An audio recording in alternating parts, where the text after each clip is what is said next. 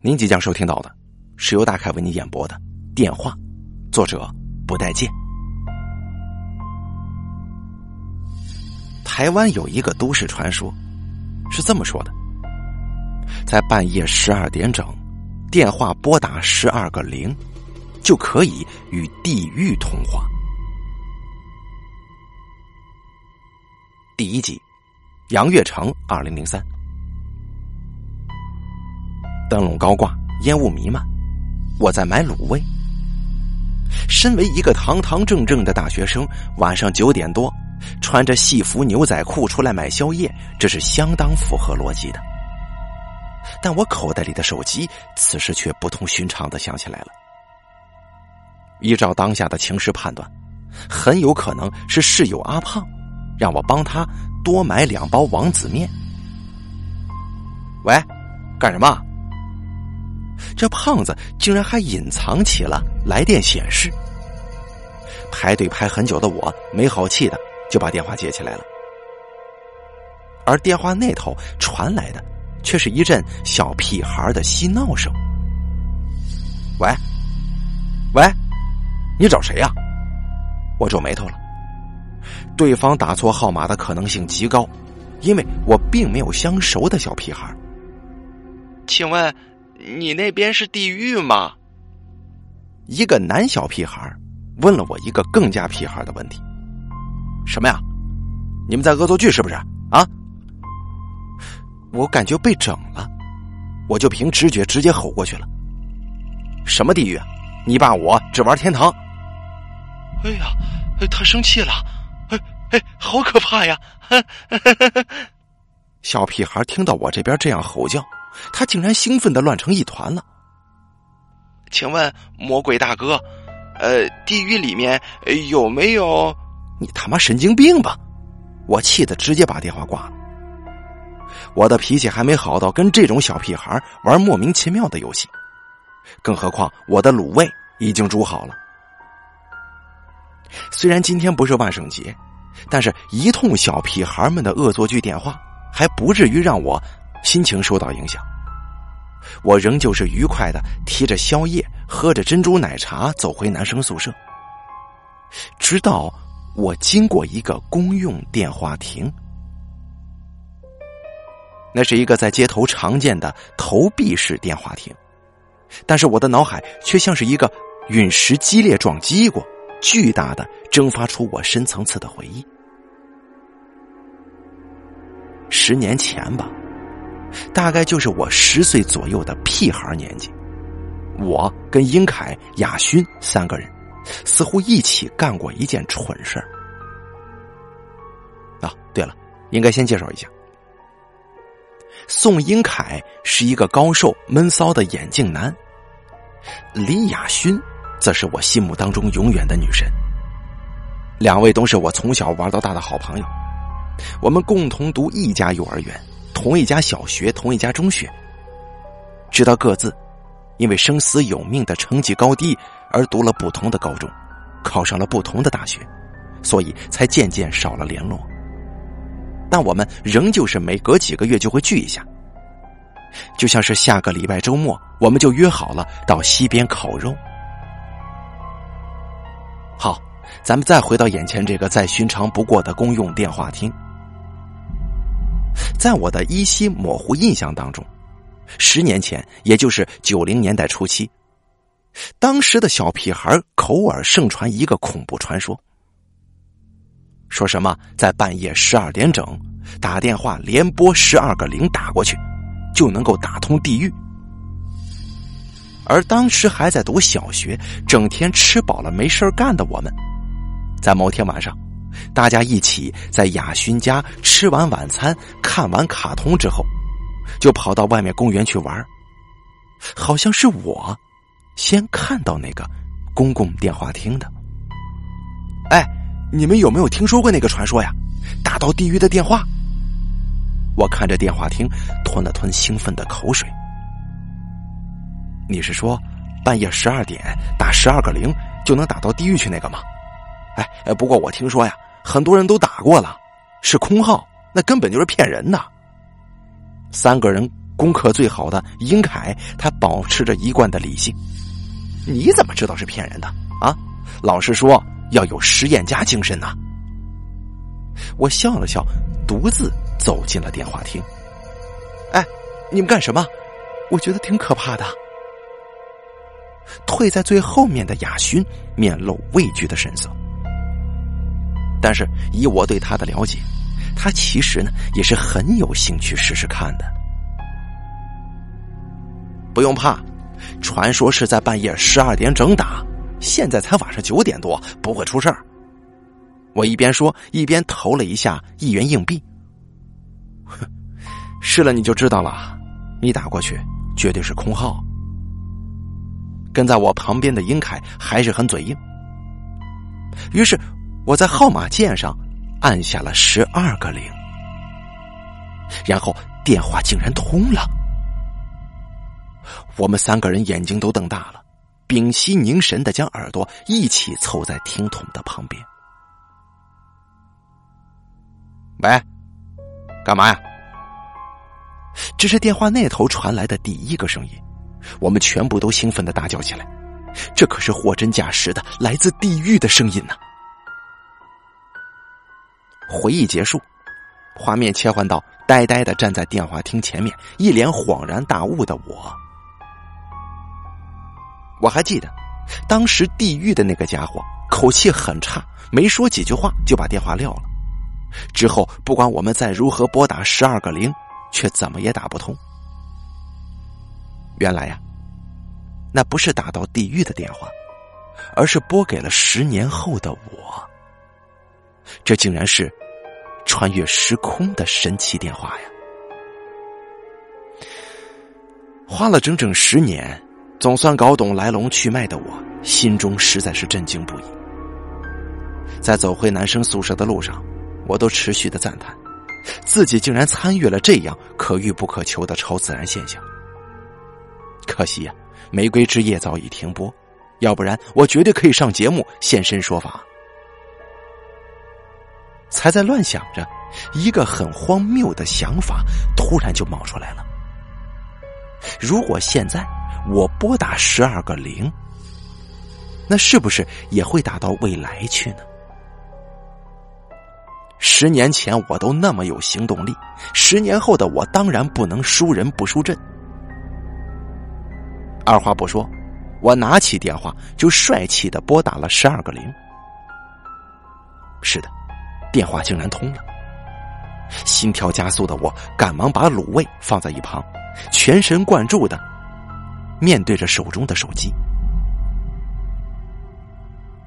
电话响了很久，对方才终于接起来了。喂，这是一个微带颤抖与沙哑的男声。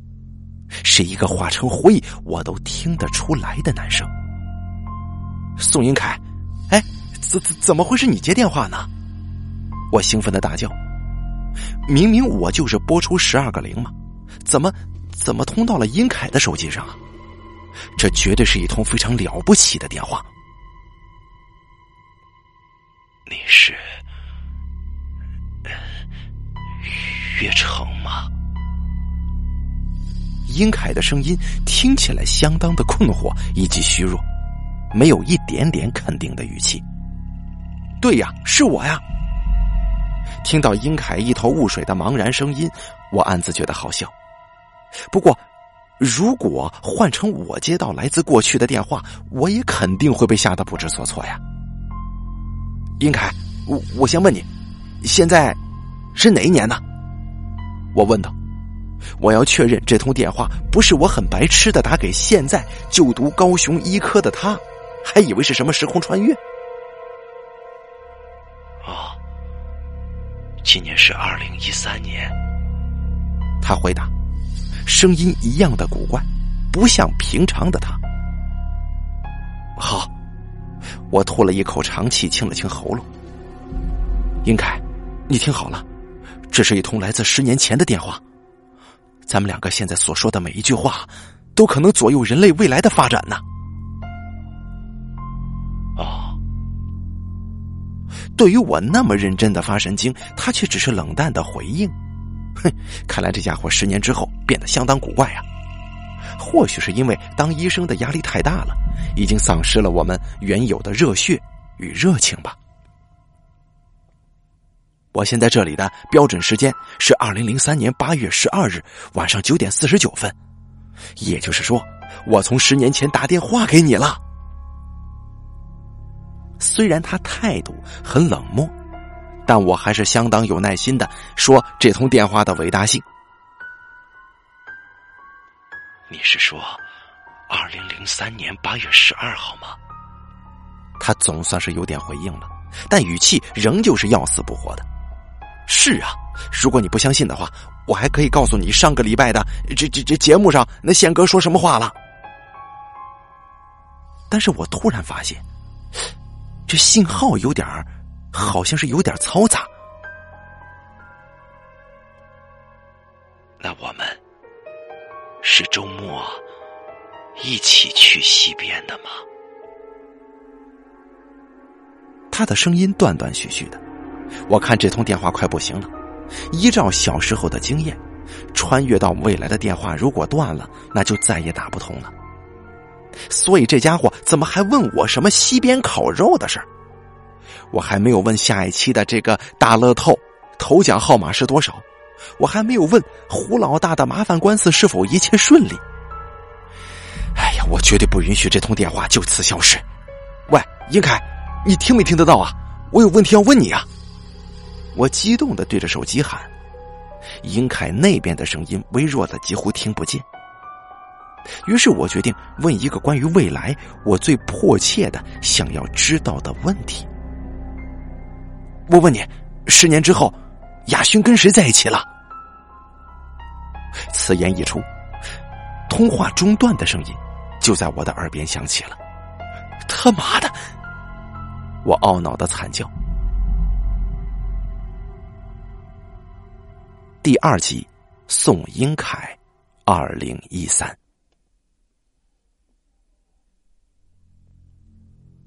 从医学院毕业之后，我在这家医院待了快五年了。虽然已经不是资历短浅的新人，但我仍旧每天忙忙碌碌的，忙碌的甚至离不开医院，每天都待在病房与诊室之中，就连这浑身的白袍，也很少有脱下来的时候。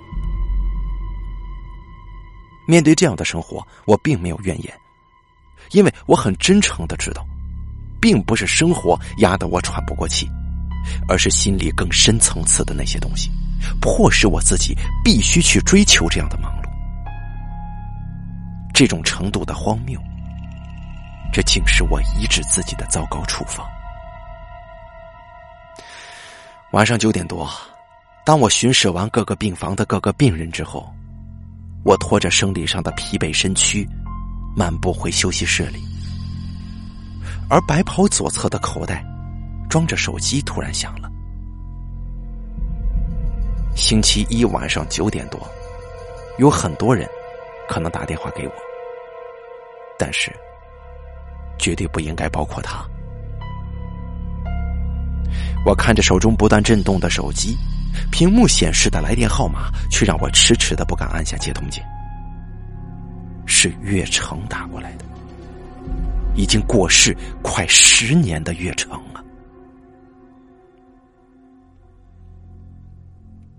我始终没有把他的手机号码从通讯录里删除。在医学上，死亡的定义有许多说法，但对我而言，身为最好朋友的他。从来就不曾真正的消失过，他只是换了另一种形态，继续存在于我的认知当中。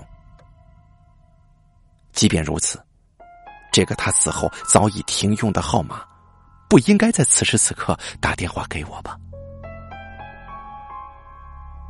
手机仍然在震动，我并不讳言自己迟未接通的原因当中，有一部分是对于灵异和未知的恐惧。但更多、大部分的原因，则是我心里最深层次的灰暗记忆。手机仍旧在震动，焦急、催促的震动，就像那个时候的水声一样，充满了包围跟威胁。而我颤抖的手最后还是按下了接听键。喂，我试探性询问的声音因为紧张显得有些沙哑。哎，宋云凯，哎呀，怎么会是你接电话呢？电话那头就是他，好久不见的熟悉声音。岳成，我永远最好的朋友。他说他是从十年前打过电话来的，在还没有发生那件事情之前打过来的。我很陆续的说了很多话，但是我并没有办法很专心的去听他在说些什么。回忆就像是黑暗的流水，不断的涌进来，从我的耳朵，从我的双眼，从我的口鼻当中倾泻而入。我像当时一样的微腻，从而升起的恐惧，让我的身体懦弱的颤抖，压迫着我的呼吸系统，紧紧的，像是要夺去我最后一口气息一样。我问你啊，十年之后，亚勋是跟谁在一起了？这是那通电话，在通讯中断之前，我听见他所说的最后一句话。老实说。我被压迫的，即便是通讯没有中断，我想我自己也会因为这句话而挂掉电话的。我将手机随手一搁，双手扶在桌上，我的心跳在剧烈的跳动。刚刚那通电话千真万确是事实，而岳成早就死了，也千真万确是事实。这两个事实之间的落差，不管是什么原因。都不是让我如此震惊到难以承受的理由。让我真正难以承受的问题是，是他最后问的那个问题，那个我这十年来一直在质问自己的问题。我，岳成，是最好的朋友，但我们都无可救药的爱上了雅勋，这是我们一直心照不宣的事实，就连雅勋本人都相当清楚。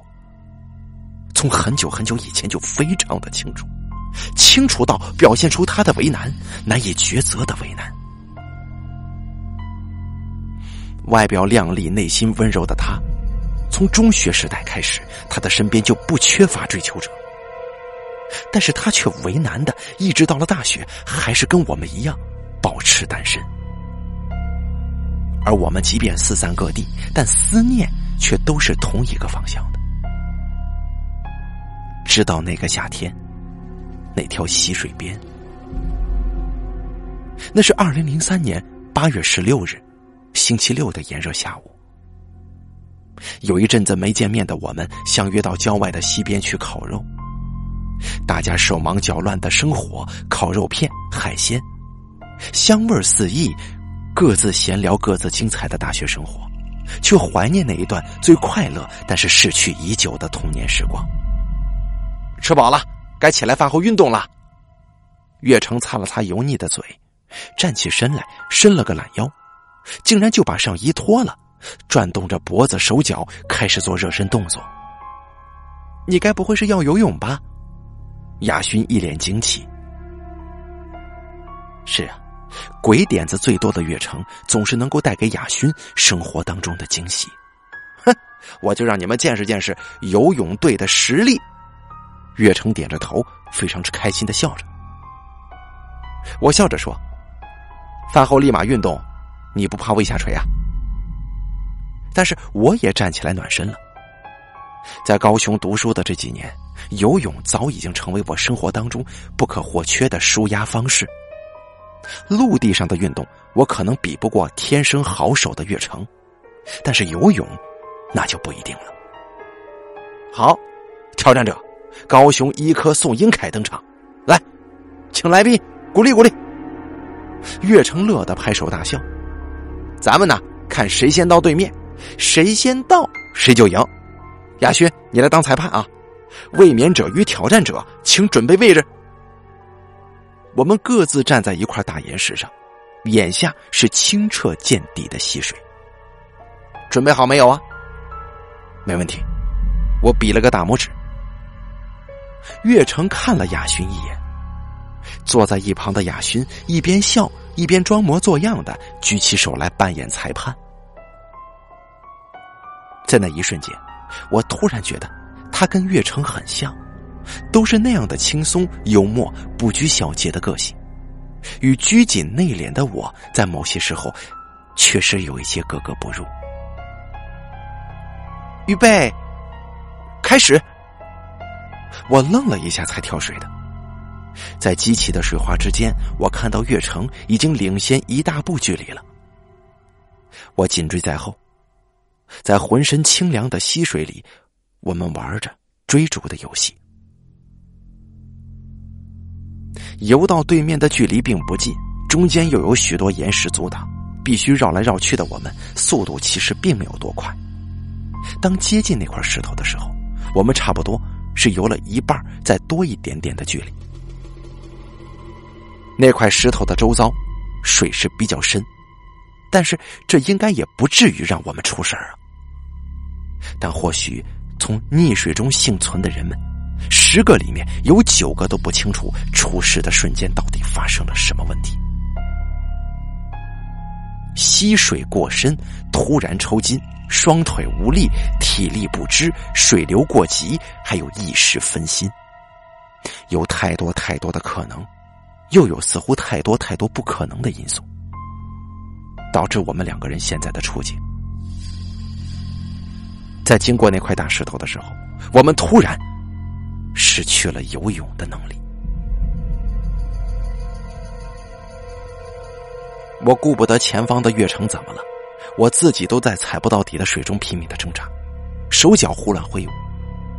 随着紧张失措，溪水不断的从口鼻侵入，亚勋的惊叫声从岸上传来，从越来越遥远的岸上传来。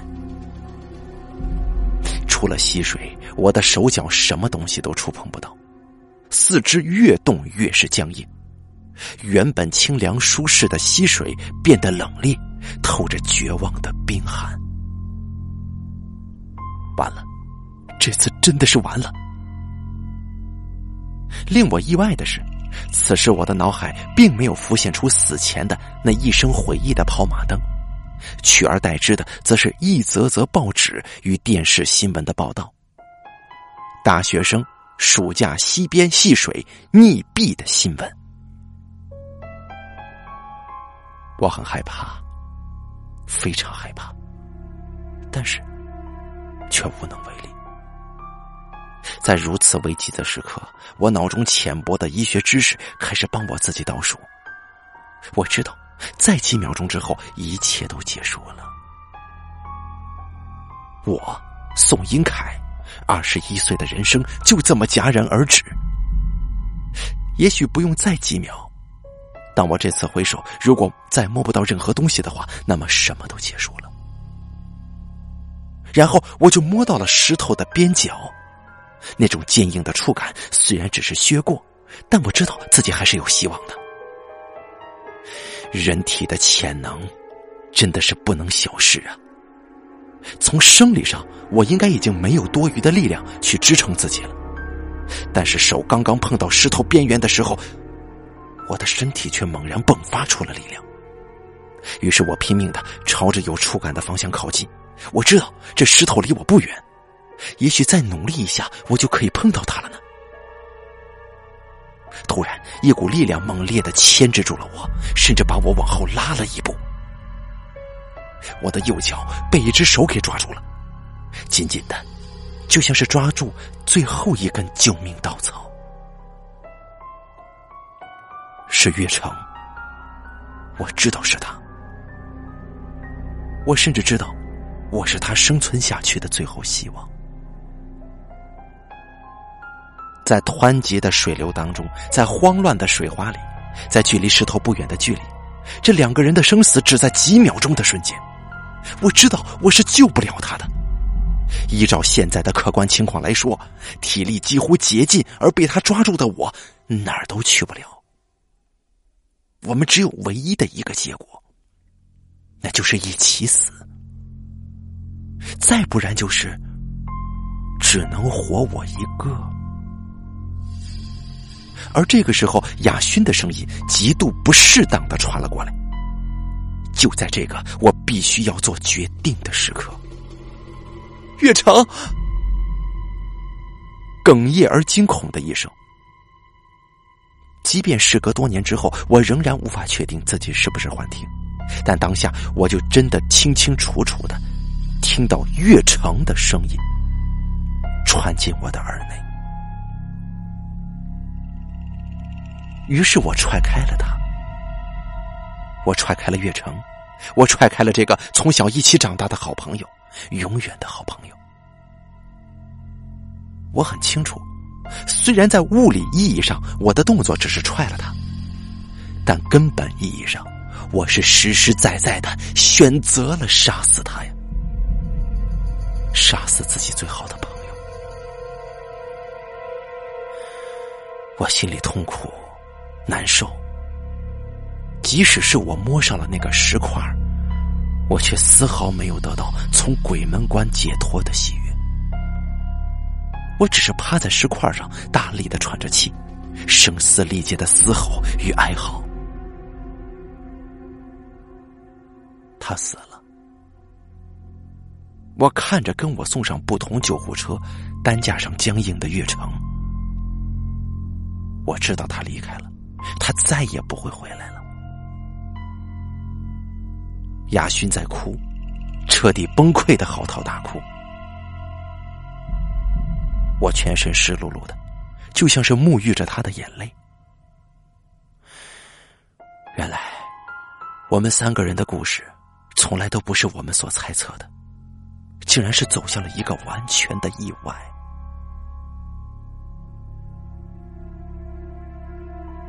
我从回忆当中苏醒，许久未曾拜访过的回忆，归来的时候，我仍旧满脸泪痕。我是一个相当理性的人，如果不是这通电话，我想自己可以永远不再去唤起这段过去。理性而无情啊！一旦唤起了，这负面的情绪就像是排山倒海一般。我将休息室的房门锁上，我把头埋在外套里，静静的崩溃。我顺着这通来自十年前的电话胡思乱想。我想起了很久之前，在我们小时候曾经打过一通电话，传说能与阴间通话的号码，而当时也确实得到了不知名的回应。如果那是阴间的话，我渴望与他对话。毕竟那个夏天的结束太过于突然，太过于惊悚，我还有很多话没有跟月成说呢。我不知何时拿出手机，拨出了十二个零，那个传说当中能够打到阴间的号码。手机通了，我的心并没有悬念太久，对方很快就接起了电话。喂，我的声音有着难以平复的哽咽。我等你很久了。我皱着眉头，因为手机听筒传来的竟然是我自己的声音。也许略加低沉，也许略微的冷静和理性，但那就是我的声音。另一头的我平静的说：“我知道你很困惑，但是这通电话的时间是有限的，请原谅，我要长话短说了。”我就是你，正确的说，我是十年后的你。如他所说的时间有限，这通电话似乎因为信号不好的关系出现了杂声。我也不插话，就静静的听他说。首先，我知道你想联络岳成是吧？拨打十二个零并没有错，但是必须要在午夜十二点整播出，才能联络上他。另一头的我在向我解释，声音已经开始有些听不清楚了。再来呢，就是，喂，喂，能听到吗？他才说着，我们都已经感受到这通电话即将要结束了。他匆忙着说着什么就像是有什么一定要告诉我的话。记住珍惜你所爱的人。你过去以及现在所设想的那些已经是未来最好的结局了。来不及道别这是我听到他所说的最后一句话。也是十年后的自己迫切要让我知道的事儿。我清楚的收下了。看着手机屏幕显示的时间，距离午夜十二点整还有两个小时左右。我穿上外套，走进平常休息的床，从床下的角落拿出一包存放已久的香烟跟打火机。我原本以为不会再拿出它们了。我走过深夜宁静的病房走廊，独自走上医院的顶楼天台。夏夜的天台，风在淡淡的吹。我看着底下尚未歇息的城市光影，像是一条条金黄色的川流。这般景色，我已经好久未曾见过了。我抽出一支香烟，这种有害身体的东西，我并不担心它的保存期限是多少。我看着它，就想起了他。那是在高中的时候准备考试的那段日子，我跟岳成相约在中学的母校打篮球。浑身是汗的我们坐在看台上，享受着考生难得的忙里偷闲。我从包里面拿出了香烟，那个时候我刚抽烟才几个月，考试的压力大到让我喘不过气，仿佛只有在烟雾里才能让我呼吸。是他，一巴掌把我的香烟给打掉了。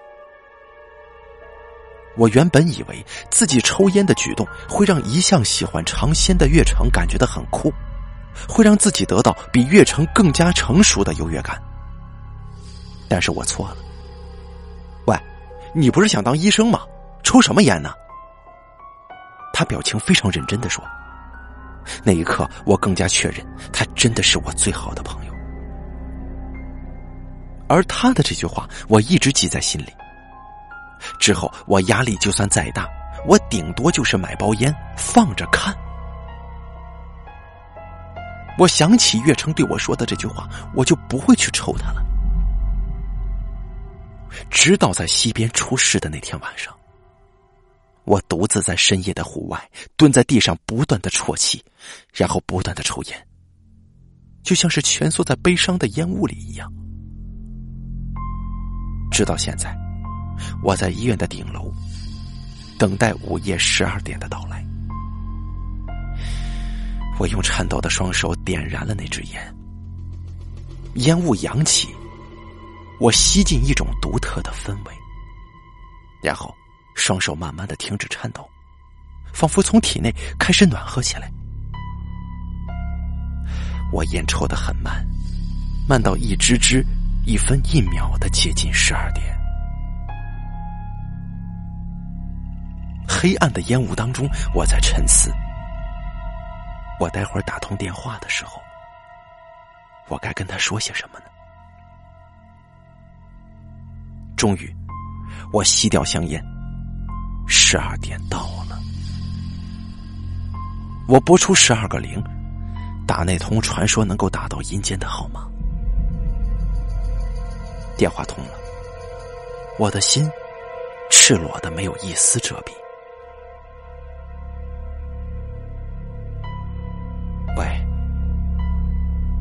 当听到他接起电话的第一声，我的泪水就无法自抑的溃堤了，整个人湿漉漉的，就像是那天爬上石头、狼狈不堪的自己。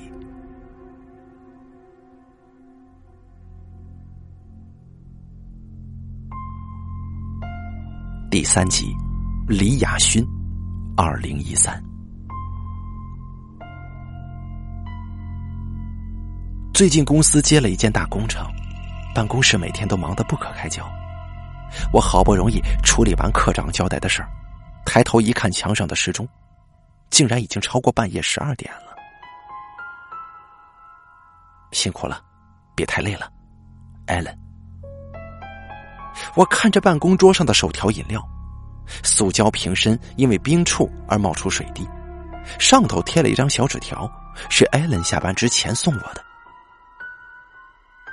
公司的同事都知道，艾伦是对我有意思的，但是也都困惑着，为什么已经年过三十的我，对于在公司表现杰出、主管都称赞的明日之星艾伦，却始终是冷冷淡淡的。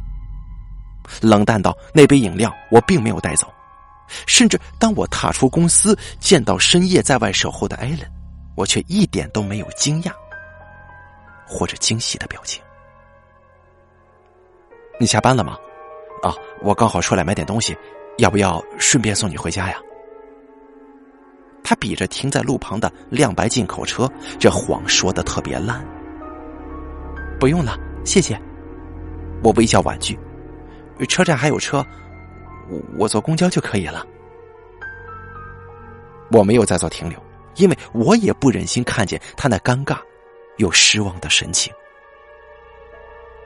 我在内心当中对他说：“不是你人不好，只是我的心早已有归属了。”回到家中，客厅只亮着一盏小黄灯。月成坐在昏暗的沙发上，看起来心情不是很好。回来了？啊，你怎么还没睡啊？在等我下班吗？我一边脱高跟鞋，一边充满笑意的看他。对啊，他勉强笑了笑，脸上的线条有一种说不出的复杂。你怎么了？我坐到他身边，让他用厚实的手臂搂着我。像搂着一只小猫，而这只小猫已经有点累了。我刚刚接到宋英凯的电话了，在他怀中的我身体震动了一下，整个人都清醒过来，而他则是用手掌轻轻的安抚着我的肩膀。我们聊了很多很多，他说着，思绪像是放到很远的地方，然后。我们沉默了。那通电话是这十年来他们第一次说话。我知道他有很多情绪需要去处理，需要去平复，所以我安安静静的保持着沉默。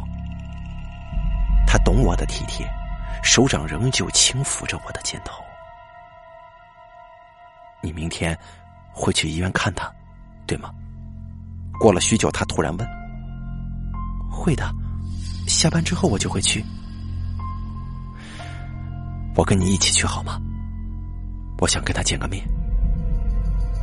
不好，我摇头说：“你知道的，他现在这样很好，你没有必要再去惊扰他的生活呀。”我知道，但是真的要这样，这样一直让他误会我死了吗？月成，我懂你。但是刚刚的那通电话，就是你们之间最好的收尾，不是吗？他看着我想了想，没有要反驳的意思。多了就不好了。我看着他，他面上的表情我看得清清楚楚。我曾经跟他说过，我喜欢夜晚，不喜欢白天，但是我却从未跟他说过，那是因为白天的时候，我总是看不清楚他的脸。模模糊糊的，仿佛他是不那么真实存在的。第二天晚上九点多，刚下班的我搭乘公交车到医院去找英凯。这已经是一种习惯了，我每个月总是会去找他个一两次。那是一个独立的院区，当我进去之后，我就远远的在病人当中看着披着白袍的他。等候他看诊的病人总是长长的排着队。他坐着一副木桌木椅，耐心的询问病人的病情状况。如果不是他白袍内那穿的套袖有编码的病服，衣冠梳理整齐，言谈举止都有专业医生口吻的他，显得真的像是个医生。你来了，呃，等一下，呃，今天我的病人。哎，有点多。他带着微笑，带着歉意。好，你慢慢来吧。我报以微笑，径自找了一张椅子坐在一旁。而他正在看诊的这位病人，我也认识。前阵子我来到医院的时候，他还常常跳奇怪的舞蹈给我看。只是他现在正对着英凯振振有词，他坚称自己刚刚吞下了好几颗钻石，肠胃因此有些不适。啊，庄先生，你说你吞下了四颗钻石是吗？英凯问。不是四颗，是十五颗，五颗。庄先生激动的比着五的这个数字。不断的澄清着，这里是医院特设的精神病院区。英凯被转移到这里进行治疗，已经有好几个年头了。主治医生说，他的病情相当稳定，甚至像他现在这样每天医生病人的角色扮演方式，也有助于其他病人的病情发展。十点多。当所有病人都回到病房就寝之后，护士长特别允许我跟英凯有独处的时间。哦，你的气色看起来不太好啊。他看着我说：“要不要我请个护士帮你预约门诊，到我这里做个检查呀？”啊，不用了，可能是我最近上班太累了吧。哦，那你多多保重啊。咱们到楼上透透气行吗？殷凯的眼神里流露出他想跟我说一些心事的表情。于是我们走上顶楼，夏夜的天台有风轻轻的吹过。你介意我抽烟吗？他拿出一包香烟，其实只是一包包装破旧、草莓口味的香烟糖果。我摇了摇头，表示不会。于是他拿出一根糖果，用打火机看似把它点燃。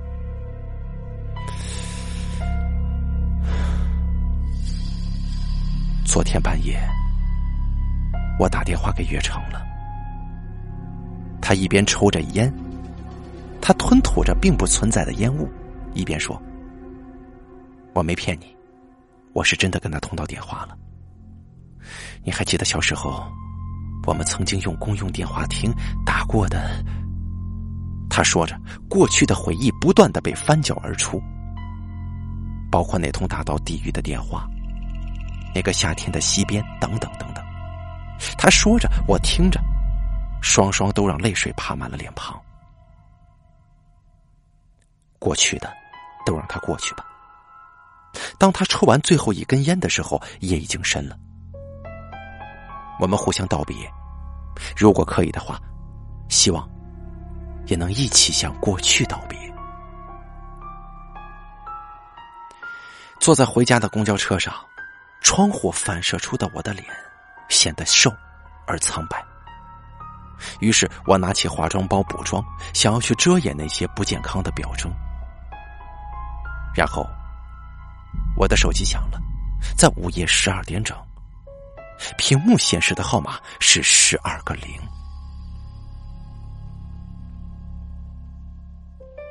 喂，是岳城，最让我牵挂的声音。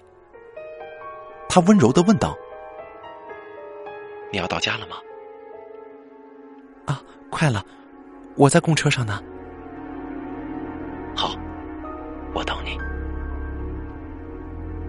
挂上电话，我觉得心头暖暖的。因为我知道，一直有个人，他会永远的等着我。